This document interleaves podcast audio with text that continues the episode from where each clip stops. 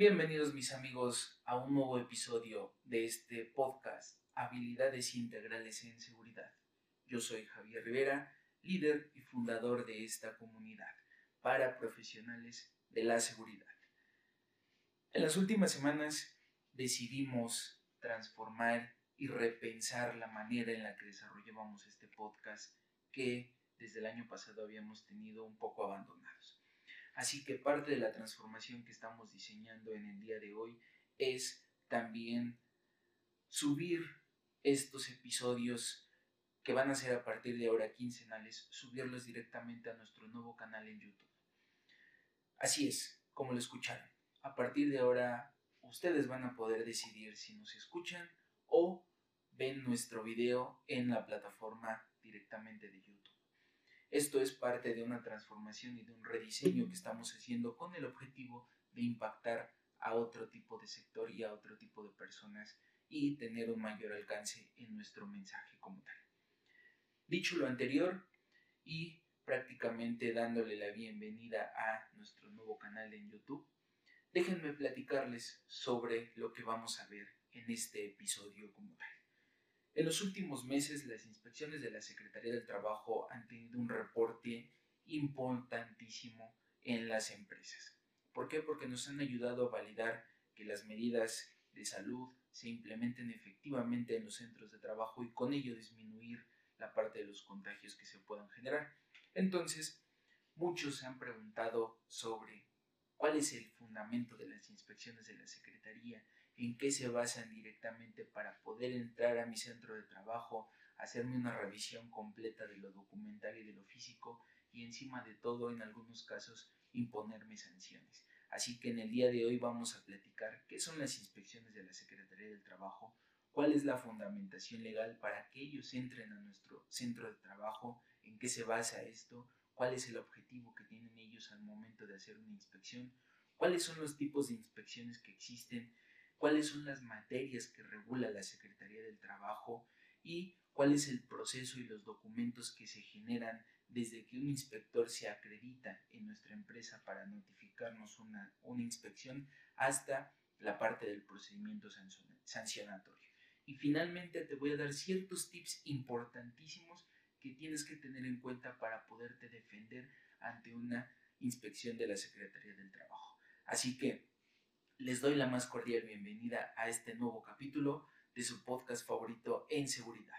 Bienvenidos.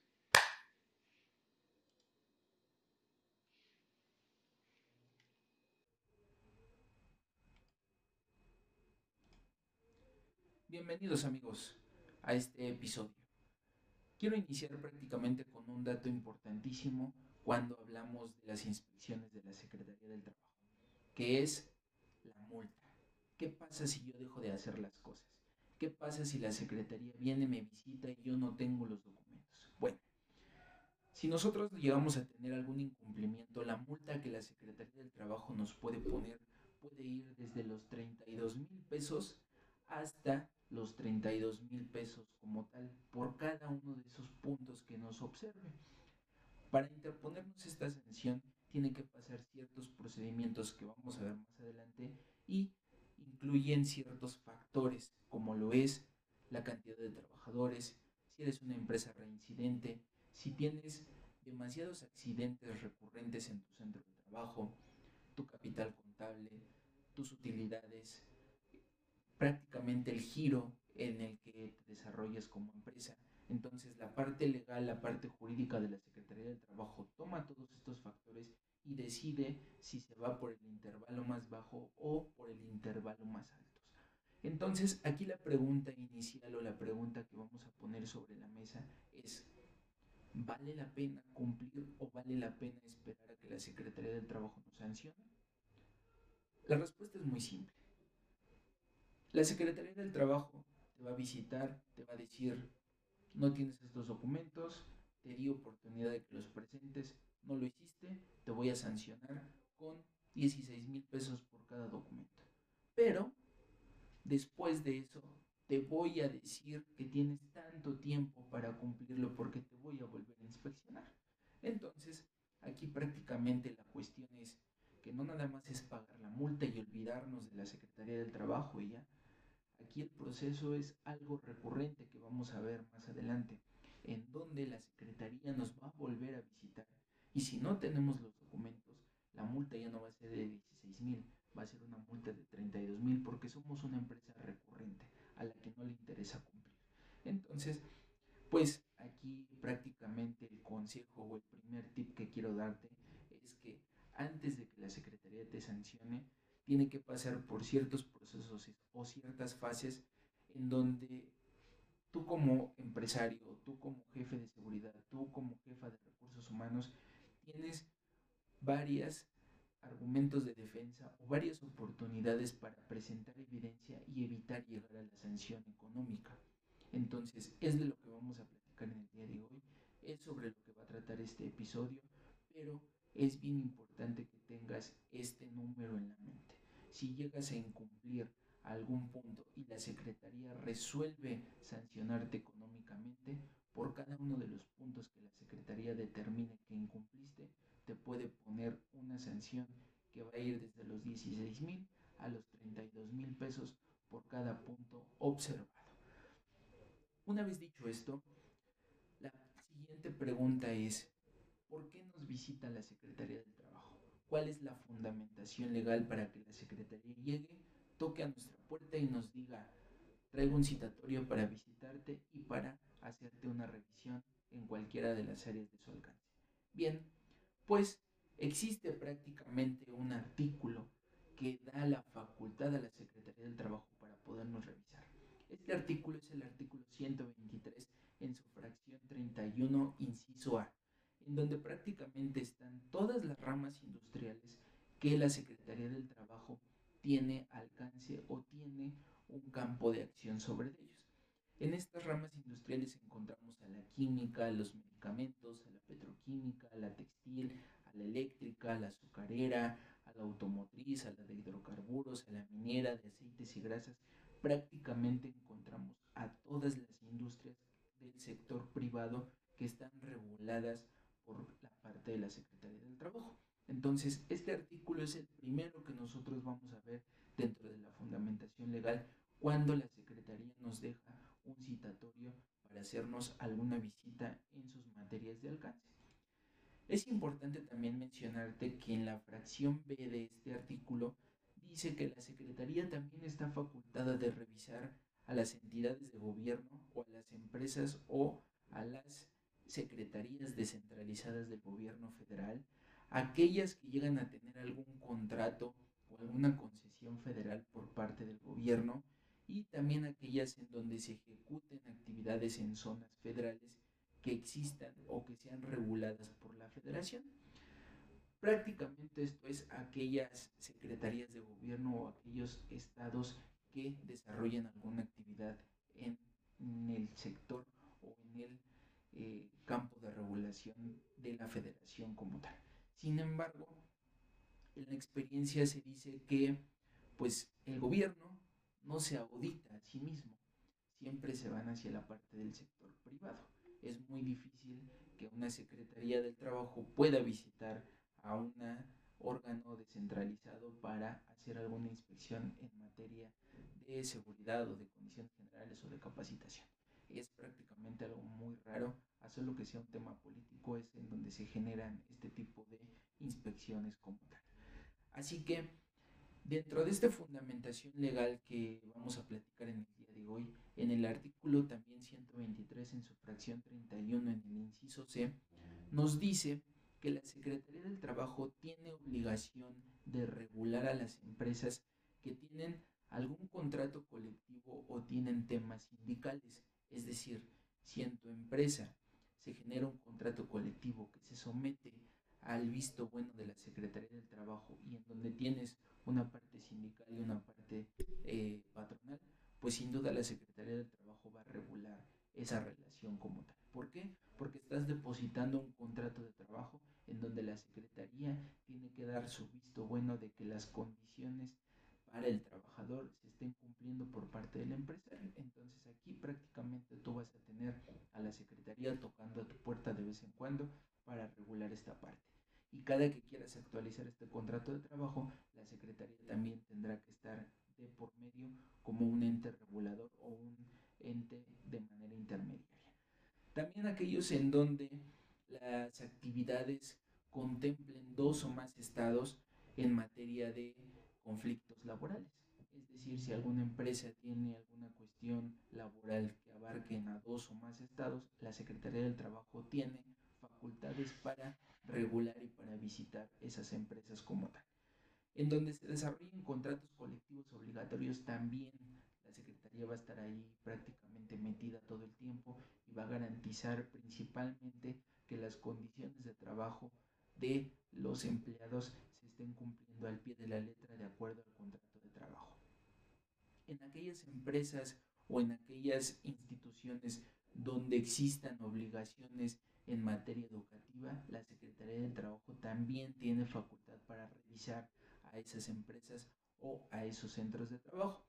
Y finalmente, en cualquier centro de trabajo donde se generen actividades de capacitación, la Secretaría va a tener la facultad de llegar, visitar y regular que todo lo que dice la normatividad se esté cumpliendo al pie de la letra. Entonces, si lo vemos, el artículo 123 es aquel que nos va a dar la parte de la justificación para la que, la que la Secretaría llegue a nuestra empresa, nos regule y se lleven a cabo las inspecciones de la Secretaría. Ahora bien, otro de los puntos importantes que debemos de conocer es prácticamente cuáles son los tipos de inspecciones. Y existen dos tipos principalmente, las ordinarias y las extraordinarias. Las ordinarias a su vez se van a dividir en tres subtipos, inspecciones de carácter inicial, inspecciones de carácter periódica y las inspecciones de comprobación. ¿okay? Estas son prácticamente los tipos que vamos a poder tener en la parte de ordinarias. Mientras que, eh, ¿de qué tratan prácticamente estas inspecciones? Bueno, las inspecciones iniciales son aquellas que la Secretaría utiliza para recabar información de manera inicial en nuestra empresa. Es decir, si tú abriste un centro de trabajo, lo diste de alta ante la Secretaría de Hacienda como una empresa, ya declaraste ante el Seguro Social y ya tienes tu registro patronal, muy seguramente estas dos entidades le van a comunicar a la Secretaría del Trabajo que existe esta empresa y que tiene que llegar a revisar la parte de las condiciones de trabajo y las condiciones en las que se están desarrollando las relaciones laborales. Entonces la Secretaría llega de primera instancia para validar la información que tienen, como lo es el RFC, la razón social, el domicilio, la cantidad de trabajadores, eh, qué tipo de relación patronal existe, si es outsourcing, si es una relación fija, si es por medio de terceros o cómo se están desarrollando este tipo de relaciones y que a los trabajadores que se está contratando se cumplan con los aspectos de seguridad y también con los aspectos de contratación y a los aspectos a los que tiene derecho cualquier trabajador en materia de, eh, de derecho laboral. Entonces, estas inspecciones por lo regular no generan ningún tipo de procedimiento sancionatorio, no generan ningún eh, emplazamiento, no generan alguna sanción económica o alguna sanción administrativa.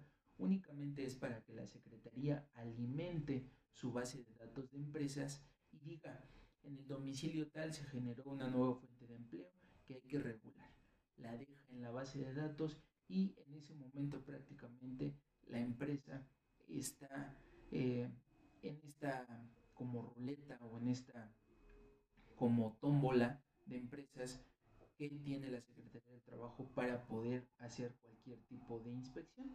Entonces, esta es una inspección relativamente fácil y en donde se recaba únicamente información de la empresa. También tenemos las inspecciones periódicas. ¿A qué se refieren estas inspecciones periódicas? Bueno, una vez que ya recabaron la información por parte de nosotros, como te decía, entra esta información a la base de datos de la Secretaría y cada mes la Secretaría corre un sistema informático en donde dice qué centros de trabajo van a inspeccionar en ese mes. Y entonces se generan lo que son las inspecciones periódicas y ahí nos van a generar una orden de inspección, nos la van a llegar a dejar a nuestro domicilio y nos van a decir en qué materia nos van a revisar. Ahí prácticamente la Secretaría entra y ahí sí se puede generar un procedimiento administrativo sancionatorio. ¿Por qué? Porque ya es una inspección periódica. Y finalmente se va a generar o un acuerdo de archivo o una sanción económica para tu compañía. Entonces, esta es prácticamente la diferencia entre una inspección inicial y una inspección periódica.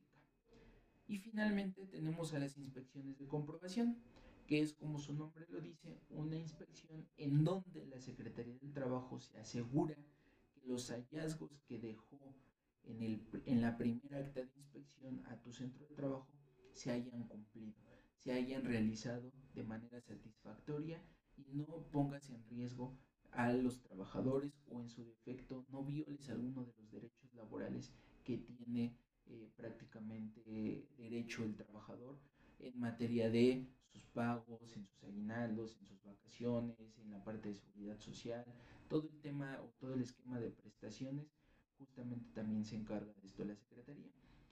Estas inspecciones de comprobación se pueden dar por dos vías, una inspección periódica o una inspección extraordinaria. La inspección periódica era la que veíamos hace un ratito, en donde la Secretaría corre un sistema y nos dice que nos va a inspeccionar. Mientras que una inspección extraordinaria va a ser aquella que se va a generar derivado de cinco factores importantes. El primero puede ser un accidente grave dentro de tu centro de trabajo o en trayecto o por comisión de, eh, directamente del patrón hacia el trabajador, se puede generar un accidente grave que puede terminar en una incapacidad permanente o inclusive en la muerte. Por alguna denuncia de un trabajador, es decir, que un trabajador vaya y se queje ante la Secretaría del Trabajo y diga, es que a mí no me pagan conforme a ley, es que yo no tengo seguro social o es que me están acosando laboralmente, la Secretaría del Trabajo toma nota y en ese momento gira una visita de inspección extraordinaria a tu empresa para validar la queja que está efectuando el trabajador. Otro de los puntos es que se pueden detectar irregularidades en la documentación. ¿Qué tipo de irregularidades? Que tú declaraste que el trabajador tiene un sueldo menor al que le estás pagando, que no existe un contrato permanente con el trabajador, sino que cada cierto periodo de tiempo lo va renovando, que no se cumplen con las medidas de seguridad que las normas establecen. Todo esto puede generar irregularidades en la documentación y la Secretaría va que esas irregularidades se hayan corregido o se estén atendiendo por parte del empresario. Que exista algún riesgo inminente, ¿no? Eh, en el 2017, cuando se generaron los sismos en Ciudad de México, en, la zona de Oaxaca, en la zona de Tuxtla, eh, en la zona también de Puebla, muchos centros de trabajo quedaron afectados por el sismo, por una cuestión estructural. Entonces la Secretaría del Trabajo detectó estos inmuebles y generó visitas para validar que las condiciones del inmueble estuvieran de acuerdo a lo que establecen las normas y la integridad del trabajador no se pusiera en riesgo. Entonces, ese es un ejemplo de un riesgo inminente. Otro ejemplo de riesgo inminente es que tú hayas tenido, por ejemplo, algún derrame de algún combustible dentro de tu empresa y que hayas puesto en riesgo a algún trabajador que se haya intoxicado. Entonces, la Secretaría toma nota y declara centro de trabajo como un centro de alto riesgo y te tiene prácticamente en el ojo del huracán. Y finalmente, por alguna actuación del inspector, hoy en día la Secretaría del Trabajo está poniendo mucho énfasis en disminuir los actos de corrupción en, en materia de la actuación de los inspectores. Entonces, prácticamente, cuando una inspección le genera algún ruido a la parte técnica o a la parte jurídica, se gira una inspección de comprobación o una inspección extraordinaria para validar que el inspector, si el inspector dijo el centro de trabajo cumple con todo, pues a la parte legal o a la parte técnica se le hace muy raro y entonces generan una visita para validar el trabajo del inspector. Y aquí prácticamente te hacen una nueva inspección y te dicen, a ver, el inspector puso que tenías la capacitación de este tema, muéstramela si en ese momento no la tienes, entonces hubo algo raro en el trabajo del inspector. O en dado caso, el inspector te puso que no cumplías con nada y tú tenías la documentación, tú metiste una queja ante la Secretaría del Trabajo y entonces la Secretaría va y te hace una visita para validar el trabajo del inspector y entonces tú dices, a ver, no, yo sí le mostré mi programa de capacitación, pero el inspector no me lo quiso valer, no me lo quiso tomar en cuenta. Entonces en ese momento le ponen ahora sí que un, tachecito a la actuación del inspector. Para eso sirve también una visita extraordinaria. Una vez que vimos prácticamente cuáles son los tipos de inspecciones que se puedan generar, aquí la pregunta es, ¿qué áreas regula la Secretaría del Trabajo? Son principalmente tres áreas de las que se encarga la Secretaría del Trabajo de regular. Es capacitación y adiestramiento, condiciones generales del trabajo y condiciones de seguridad e higiene. ¿Qué regula en capacitación y adiestramiento? Prácticamente aquí se encarga de regular que las empresas tengan sus planes y programas de capacitación, que al trabajador efectivamente se le dé la capacitación que necesita, que eh, exista un presupuesto de capacitación y adiestramiento, que se generen las constancias de capacitación o las constancias de habilidades como hoy en día se llaman, que el trabajador eh, tenga la capacitación necesaria para efectuar sus actividades para la cual fue contratado, eh, que exista una detección de capacitación por parte de la empresa y que éstas se cumplan.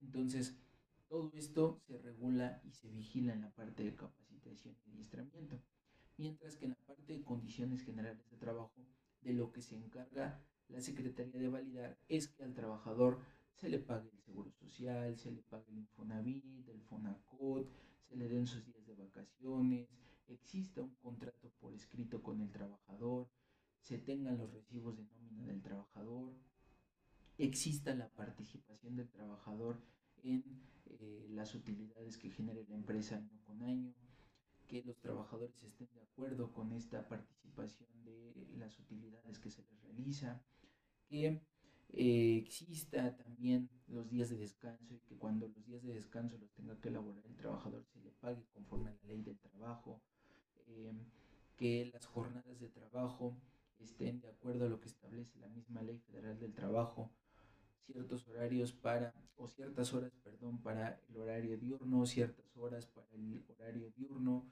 y que el trabajador pueda también eh, decidir en qué horario puede llegar a trabajar. Entonces, todo esto se encarga de regular la parte de condiciones generales de trabajo. Es como la parte administrativa, ¿no? Regular que el empresario cumpla con todas estas obligaciones y todos estos deberes que tiene eh, ante el trabajador.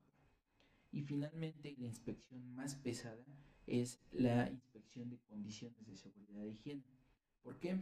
Porque aquí regula prácticamente la Secretaría del Trabajo que de las 46 normas que hoy en día existen vigentes en, en materia de seguridad e higiene, el patrón cumpla con las que le aplican a la empresa o al giro productivo que eh, está el trabajador expuesto.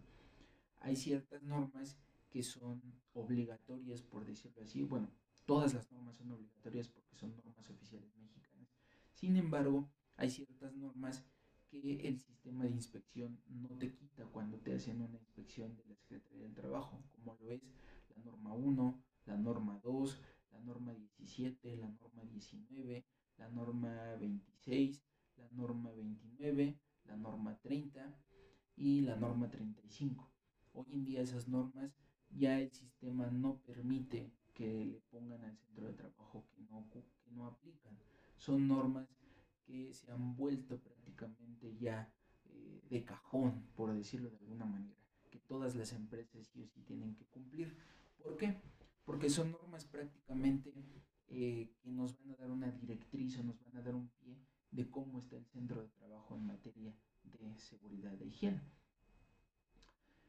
Aquí viene prácticamente un, un paréntesis, ¿no? Todas las empresas tendrían que cumplir con la norma 2 de riesgo de incendio, ¿Por qué? Porque deberían de tener catalogado qué tipo de riesgos son, si son riesgo de incendio ordinario o riesgo de incendio alto. Y de acuerdo a eso, deberían de tener ciertos requerimientos que la norma les pide para cada clasificación de Entonces, es por ello que hay normas que sí o sí se vuelven obligatorias, muy diferente a una norma, por ejemplo, de la norma 20 de los recipientes sujetos a presión. Si en tu empresa no hay ninguno de estos recipientes, el sistema de inspección te da la opción de que tú digas, no, no tengo ninguno de esos equipos, por tal motivo no me aplica. ¿Cómo valida esto el inspector? Bueno, cuando él hace un recorrido físico, evalúa qué tipo de maquinaria y equipo cuentas y de acuerdo a eso dictaminará cuáles son las normas que le aplican a tu centro de trabajo. Entonces, esta inspección es de las más pesadas, es de las más robustas y de las más técnicas que tiene la Secretaría del Trabajo. Regularmente estas inspecciones recaen entre la parte de recursos humanos y si existe una figura de seguridad y higiene en la empresa, es quien también asesorará y ayudará en la atención de inspecciones. Pero por lo regular, siempre esta parte de seguridad y higiene o está pegada o está en el departamento de recursos humanos o en algunos casos es la misma agente de recursos humanos quien llega a atender estas inspecciones de seguridad y higiene. Al ser muy técnicas, pues en algunos casos es en donde se pueden generar la mayor cantidad de hallazgos o la mayor cantidad de observaciones. ¿Por qué? Porque a veces el mismo desconocimiento genera que las empresas no tengan ese feeling para identificar qué normas sí les aplican, qué normas no les aplican y de qué manera van a generar el cumplimiento. Entonces, es importante que busques un acompañamiento específico, un acompañamiento técnico que te ayude a desarrollar toda esta parte de la normatividad de seguridad de higiene. Después de esto, pues, ¿cuál es el proceso, no? ¿Cómo se lleva a cabo una inspección? Si ya has tenido alguna vez una inspección de la Secretaría, muy seguramente sabes por dónde va el asunto. Pero si eres un estudiante que va saliendo recién de la escuela y que se va a incorporar a la parte de, eh, de la industria, pues es importante que sepas cómo se genera una inspección. Para la parte de las inspecciones periódicas y ordinarias existe un mecanismo que es la Secretaría nos gira un citatorio de inspección para visitarnos como tal. Nos genera una orden de inspección que nos la presentan en nuestras instalaciones, que puede ser desde 24 a 72 horas antes de la inspección. Entonces ahí prácticamente con previo aviso nos dicen que nos van a ir a visitar en materia de seguridad de higiene, de capacitación o de condiciones generales de trabajo. Una vez que se hace esto, pues viene prácticamente el día, ¿no? O sea, el día donde se va a decidir prácticamente el, aspecto eh, cuchi cuchi, por decirlo de alguna manera, ¿no? Aquí el inspector tiene que presentarte la orden de inspección, una guía de derechos y obligaciones en donde prácticamente se dice de manera resumida a ti como empresario, a ti como responsable, a ti como jefe del negocio o este representante legal se te dice cuáles son tus obligaciones para la inspección, cuáles son tus derechos para poderte defender ante una inspección y cuál es el alcance que tiene el inspector ante la visita de la Secretaría. Una vez que se presentan esos documentos, pues se genera el acta de inspección y se nos dice cuáles son las áreas de oportunidad o si todo está correcto, pues prácticamente el acta queda este, con un 10 perfecto, por decirlo de alguna manera, que es muy difícil.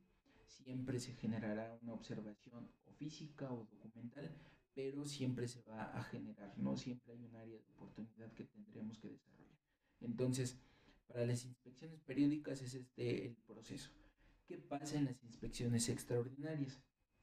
Prácticamente el citatorio y la orden de inspección te la entregan en el mismo día y en la misma hora en donde el inspector va a visitar tus instalaciones. Es decir, ahorita eh, se presenta el inspector, toca tu puerta y te dice, vengo a hacerte una inspección extraordinaria, aquí está el citatorio, aquí está la orden de inspección y en ese momento tienes que dejar pasar al inspector.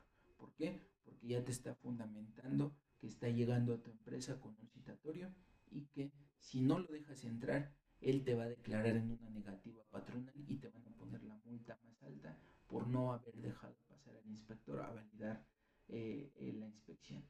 Se ejecuta la inspección y se genera el acta de inspección como tal.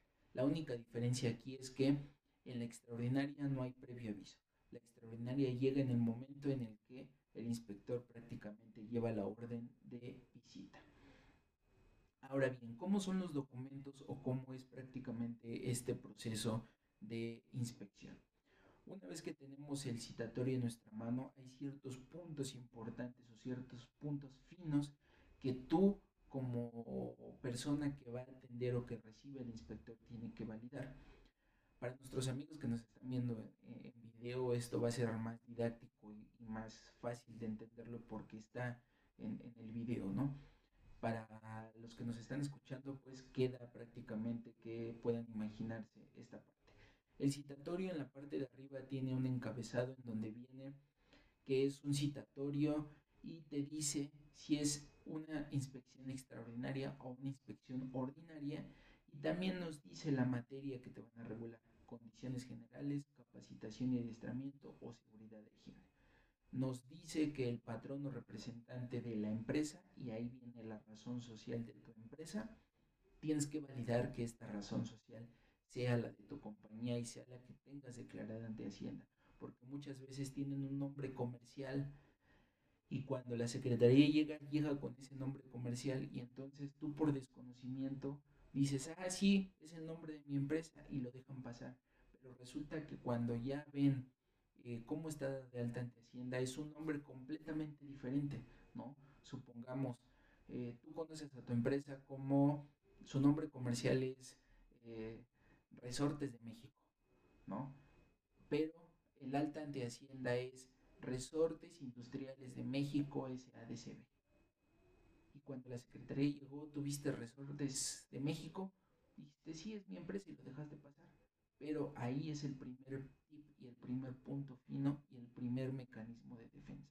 Si no es la razón social que tú tienes declarada en tu licencia de funcionamiento, en tu RFC o en tu cédula de identificación fiscal o inclusive en el registro patronal, tienes todo el derecho del mundo de notificarle al inspector que no es la razón social que no corresponde, deberás mostrar un documento que avale que la razón social no es la adecuada y el inspector tiene que hacer un informe donde diga que la razón social que giró la Secretaría no corresponde y en ese momento la inspección se suspende te tendrán que generar un nuevo citatorio con la razón social correcta e ir nuevamente en una fecha posterior a hacerte la visita. Entonces, ese es el primer tip importantísimo.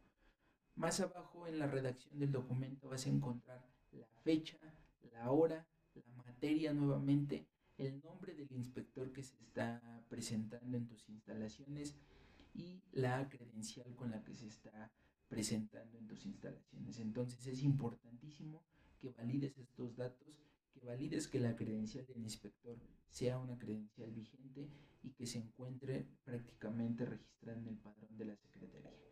Y en la parte final vas a poder encontrar la firma de un superior que puede ser el delegado federal del trabajo, el director jurídico de esa delegación o inclusive el director de inspecciones que está firmando y está autorizando que el inspector llegue y te visite.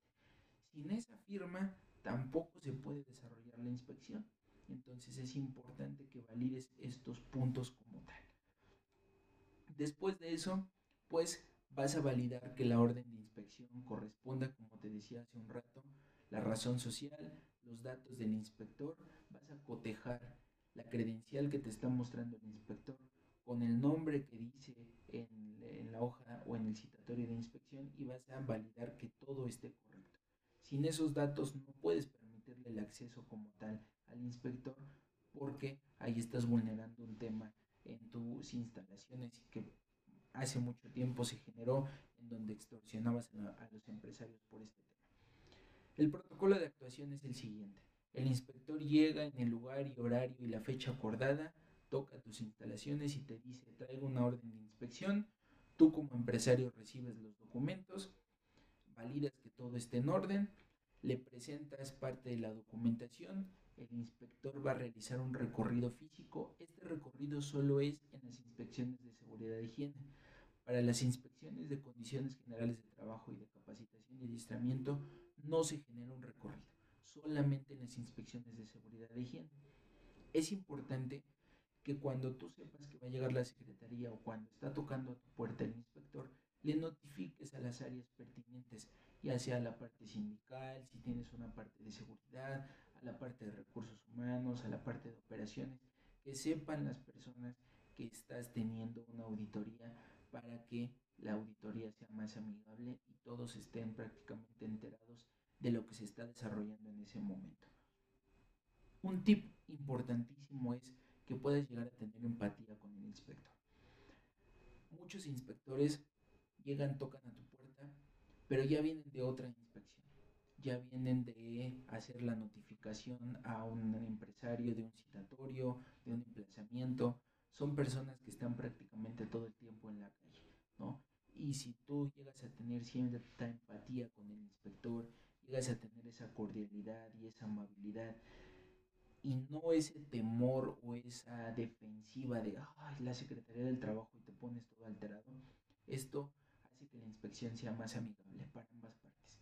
Hay inspecciones que pueden durar hasta una semana, entonces vas a tener al inspector ahí metido toda una semana en tu empresa, ¿no? Entonces, si tú desde el primer momento no hiciste clic con el inspector y ambas partes estuvieran a la defensiva, pues va a ser la peor semana de tu vida porque vas a tener esa tensión todo el tiempo. Entonces lo más factible es que seas consciente de lo que te hace falta y de que tengas esa empatía con el inspector para que puedas prácticamente eh, sobrellevar la inspección de una manera positiva y de una manera constructiva que te deje efectivamente un aprendizaje importante. Entonces, ese es, ese es uno de los tips que a mí me ha servido muchísimo al momento de atender inspecciones. ¿Qué tenemos prácticamente en el acta de inspección? El acta de inspección va a tener nuevamente en la parte del encabezado la materia y el tipo de inspección que se está desarrollando. En la parte del de, texto, en la primera o la segunda hoja, va a decir quién autorizó la inspección, cuál es el nombre del inspector que estaba facultado para la inspección. Y uno de los tips importantes es que en la redacción de esta justificación o de esta parte legal viene una leyenda importantísima que dice que la inspección se inicia en un horario hábil, pudiendo terminar en un horario inhábil, lo cual no va a afectar su validez. Por lo regular las inspecciones pues empiezan entre 9 y 10 de la mañana y pueden cortarse o suspenderse de manera temporal entre 5 o 6 de la tarde. Cuando se suspenden, al día siguiente se continúan y se prácticamente valida la, la revisión que teníamos del, del, día anterior. Sin embargo, el inspector está facultado en no hacer una suspensión y continuarse de corrido. Nunca me ha tocado ver eso, no. Siempre el inspector concluye en, en un cierto horario, se retira a su domicilio a descansar y al día siguiente se presenta nuevamente en tus instalaciones. Entonces, prácticamente nunca me ha tocado ver la parte de que el inspector se quede ahí, ¿no? Este, pero sí he llegado a saber de casos de empresas en donde el inspector se quedó ahí, ¿no? Hasta las 10, 11 de la noche terminó y este, se cerró el acta en ese momento. Entonces, viene también nuevamente la parte del de, eh, nombre del inspector, la credencial, la vigencia que tiene esta credencial y con ello prácticamente se da la, este, la validez de la inspección. Existe al final del acta una parte de medidas administrativas y únicamente para las inspecciones de seguridad higiene existe una parte de medidas físicas. Medidas administrativas se refiere a todo lo documental que te hace falta y medidas físicas es que al señalamiento, que al extintor obstruido, que eh, colocar una luminaria, que señalizar un desnivel, toda esa parte de cuestiones de seguridad únicamente son en la parte de seguridad de higiene. Eh, también las personas que participan en el acta tienen derecho a hacer uso de la voz. ¿A qué se refiere esto? Bueno, básicamente es a que puedan declarar o puedan mencionar cualquier cosa que pueda ser en defensa de la empresa o en defensa del trabajador. Por ejemplo, ah, es que se le mostró al inspector el documento tal, pero él no lo tomó en cuenta. O el inspector fue en algún punto prepotente y no nos validó la información, ¿no? O este, efectivamente no contábamos con el documento, sin embargo el compromiso es que lo vamos a desarrollar posteriormente, ¿no? Todas estas partes que podamos declarar y que nos ayuden como mecanismo de defensa, es importante que las agreguemos.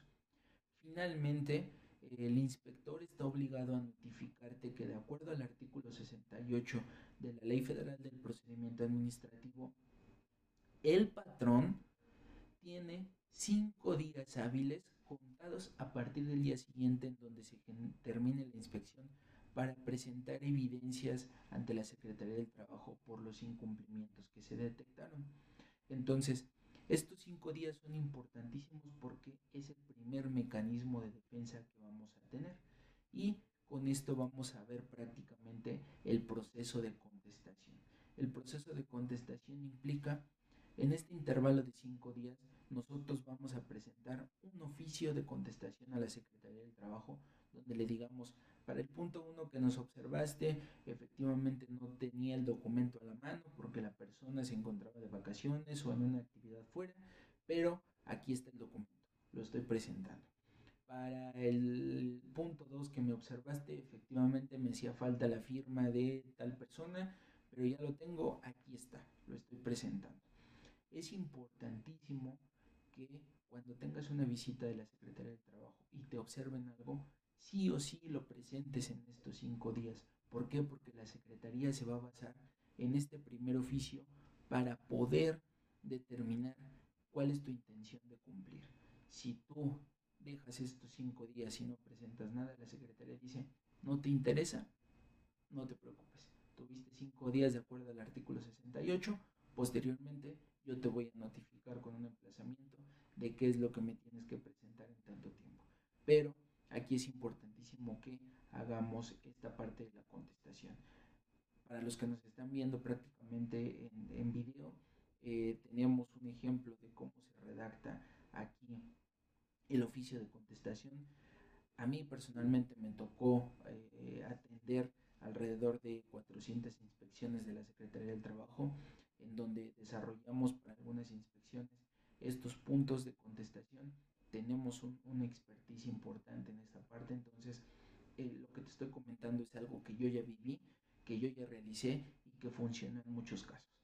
Entonces, este es prácticamente un, ejemplo de cómo tiene que ir fundamentado. Presentas las evidencias de cada uno de los puntos. Este oficio se presenta directamente en oficialidad de partes y oficialidad de partes lo integra tu expediente de la Secretaría. Después de esto, viene un emplazamiento de medidas. ¿Qué quiere decir con esto? La Secretaría en el primer documento que tú presentaste en los cinco días va a decir, tú tenías 10 puntos, de esos 10 puntos me presentaste 10 evidencias y de esas 10 evidencias te puedo validar 4, pero las otras 6 sí o sí te las tengo que emplazar. ¿Qué quiere decir con emplazar? Te va a dar 30, 60 o 90 días que tú puedas cerrar esos hallazgos como tal. Eso, ese plazo va a decirte para el punto 1 que quedó abierto te voy a dar 30 días, para el punto 2 60 y para el punto 3 te voy a dar 90 días. Una vez que concluye el plazo máximo que la Secretaría te dio, en este caso 90 días, la Secretaría tiene la facultad de generarte una visita de comprobación a tu centro de trabajo. Y entonces te va a decir, a ver, para el punto 1, muéstrame la evidencia de que ya lo hiciste. Ah, sí, aquí está mi documento. Ok, lo revisa, cumple, pone palmita. Para el punto 2, muéstrame que ya lo hiciste. Ah, ok, sí, ya lo hiciste.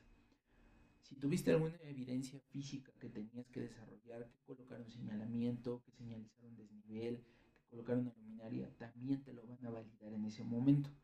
Y aquí es importantísimo que tú realices las adecuaciones que te piden. ¿Por qué? porque para esto ya no va a haber eh, justificación de que no lo hice y dame cinco días para hacerlo. Ya no. Aquí es la última fase que tú tienes que, o la última oportunidad que tienes ante la Secretaría para poder cumplir en las medidas físicas. Las medidas documentales no tanto, pero las físicas sí tienes, es el último chance que tienes para cumplir como tal. Entonces es importante que aquí te enfoques en cerrar las medidas físicas y también las medidas documentales para que tu proceso termine en este momento. Si tú no llegas a cerrar una medida documental, vas a tener prácticamente nuevamente cinco días en donde la Secretaría te va a dar otro chance de poder presentar la evidencia o una justificación de esas medidas que quedaron prácticamente eh, abiertas. Entonces aquí se genera una nueva acta que se va a hacer un acta de comprobación de medidas de seguridad de higiene o de este, condiciones generales de trabajo o de capacitación. Es muy raro que se genere una visita en estas últimas dos áreas, siempre por los regulares de seguridad de higiene. Eh, entonces, se genera esta acta y tú tienes nuevamente cinco días para poder presentar las evidencias ante la Secretaría del Trabajo. Una vez que concluyen esos cinco días, la Secretaría inicia lo que es el procedimiento administrativo sancionatorio, en donde prácticamente te dice que de acuerdo a las medidas tú no cumpliste y te interpone ya prácticamente una sanción y te dice, yo te di dos chances y aparte la visita de comprobación no lo tenías, te voy a poner una sanción económica y te voy a obligar a que independientemente de eso lo hagas. ¿no? Entonces, aquí es prácticamente importante esa parte. A manera de resumen, este es un cuadro general en cómo prácticamente se da la visita de la Secretaría del Trabajo. Inicia con un citatorio, lo que tenemos que saber es si es una inspección extraordinaria o no.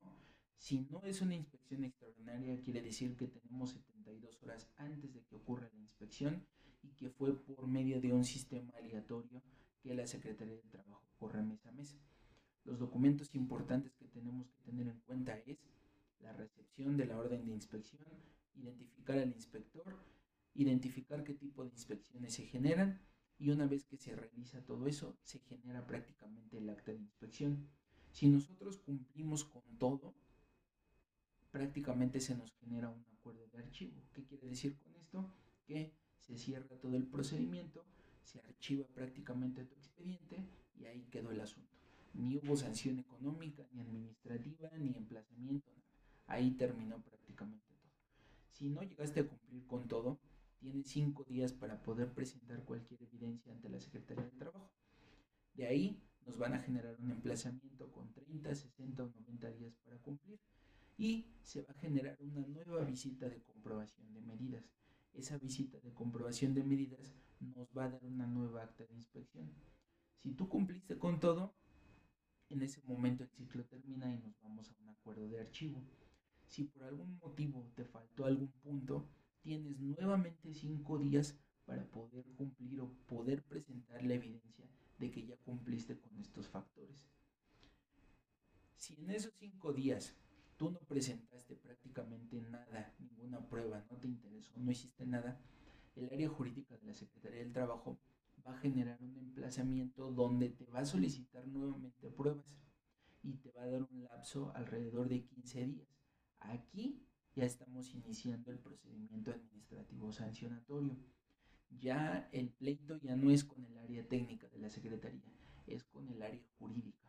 El área jurídica va a revisar si cumples o no cumples con los documentos. Y si no cumpliste, prácticamente te va a decir, ok, no cumpliste, te voy a generar una sanción económica porque no te interesó cumplir. ¿no? Una vez que se genere esta sanción económica, pues tenemos 30 días para poder impugnar esta sanción económica. Y aquí nos vamos a tomar todo nuestro antecedente y todo nuestro histórico para poder generar un argumento de defensa y poder prácticamente eh, rechazar o poder eh, evitar que nos pongan alguna sanción económica. Pero es importantísimo que tú hayas presentado información desde un inicio y que hayas demostrado el interés para poder cumplir.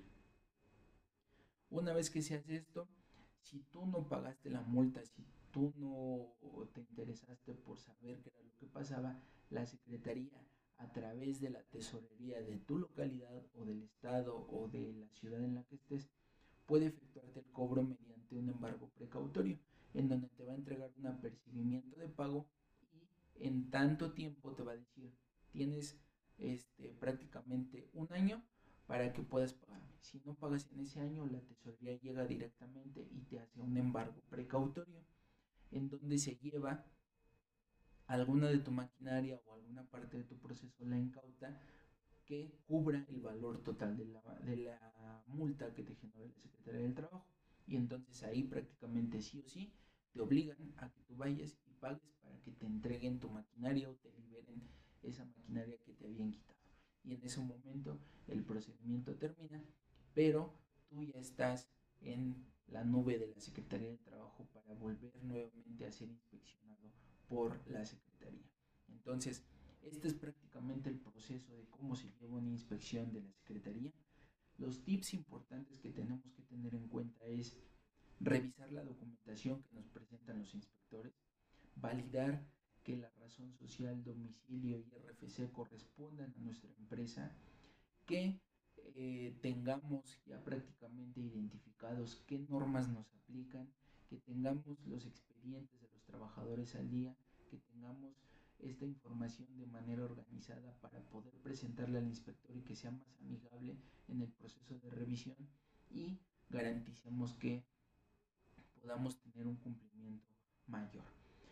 Y en dado caso de que llegues a tener incumplimientos, que empieces a presentar argumentos de defensa ante la Secretaría del Trabajo. Es importante que desde la primera inspección tú presentes las contestaciones necesarias para que puedas llegar a tener este antecedente ante la Secretaría del Trabajo de que te está interesando cumplir y de que tienes estos aspectos importantes para desarrollar el nivel de cumplimiento que ellos te están exigiendo, ¿no? Entonces, estos son los tips importantes que, que tienes que tener en cuenta.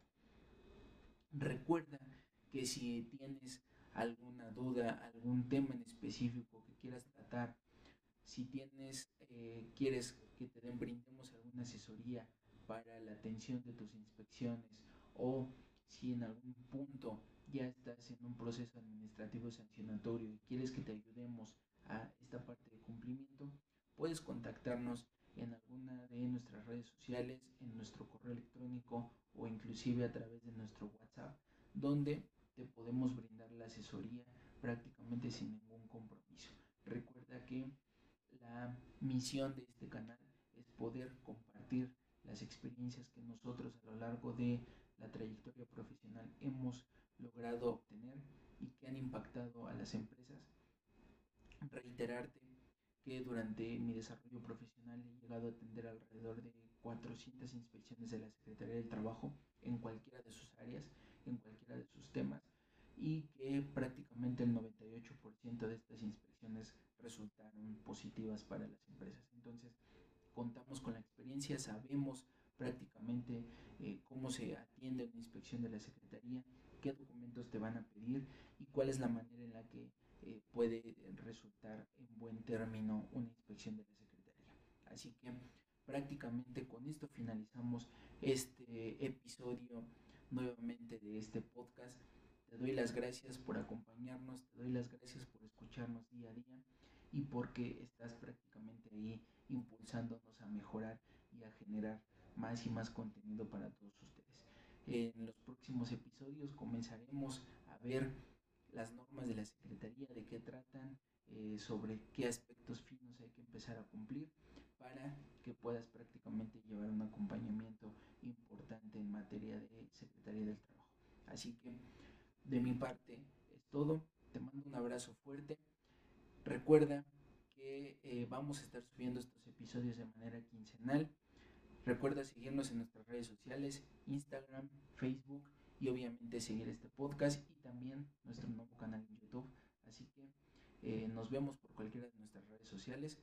Acompáñanos y a todos aquellos nuevos usuarios que están prácticamente con nosotros en esta comunidad. Les doy un abrazo fuerte, un abrazo a la distancia y recuerda seguirnos cuidando, cuidar a nuestras familias y también en nuestro centro de trabajo seguirnos cuidando si es que ya están laborando de manera activa. Les mando un fuerte abrazo, cuídense mucho y nos vemos prácticamente en el siguiente episodio de este podcast Habilidades Integrales en Seguridad. Un abrazo fuerte. Hasta la próxima amigos.